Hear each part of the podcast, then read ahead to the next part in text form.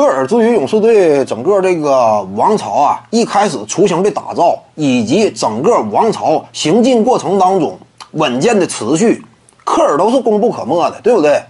勇士队一开始王朝之初怎么建立起来的？拿下这个当时那叫什么名了？拿下那个明星大前锋嘛，然后让德拉蒙德·格林顶替上去。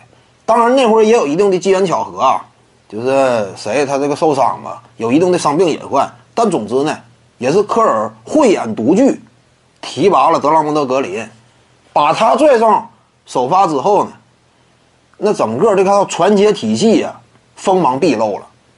他的支配之下，对不对？斯蒂芬·库里啊，一遭遇夹击，掌控起局面，你怎么讲呢？对方就是不太好应对了。我要是不夹击库里的话，让他使劲挡拆之后出手的话，这个比赛很快就花。因为库里呢，三分远射呀，大部分情况之下他能够投出百分之四十五左右的命中率。你要转换成两分球的进攻命中率的话，差不多就是接近百分之七十，百分之六十七、六十八，非常恐怖。如果说对方不采取针对性的应对的话，这个比赛瞬间就被打没了。因为正常赛场之上一个球员呢，一个回合他的得分效率啊，也就是百分之五十左右，也就是说一回合差不多能得零点五分左右。但斯蒂芬库里呢，他一一回合差不多能得零点七分，那你能扛住吗？你当然扛不住了。这会儿大量夹击，要是马克杰克逊时代的话，这球队运转起来就有点费劲。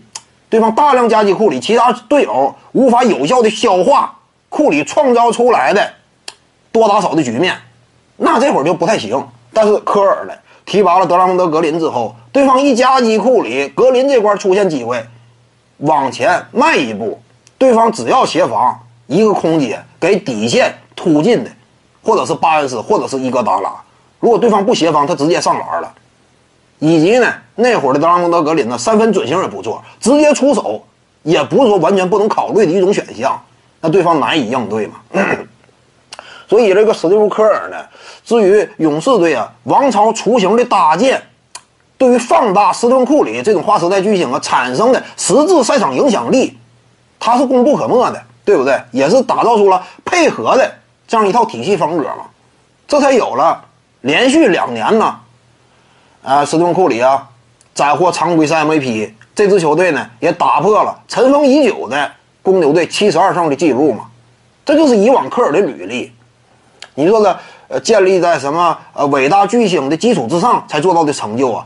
顶尖主帅手下都有伟大巨星，那科尔也不例外。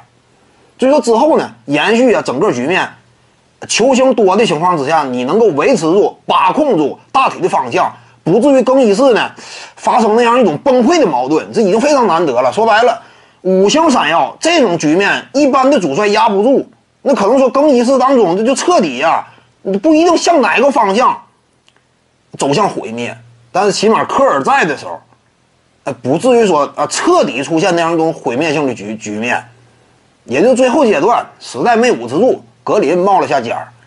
但是当年呢，如果不受伤病侵袭的话，整支球队大体上也还是在向着一个目标使劲的。那会儿，徐静宇的八堂表达课在喜马拉雅平台已经同步上线了。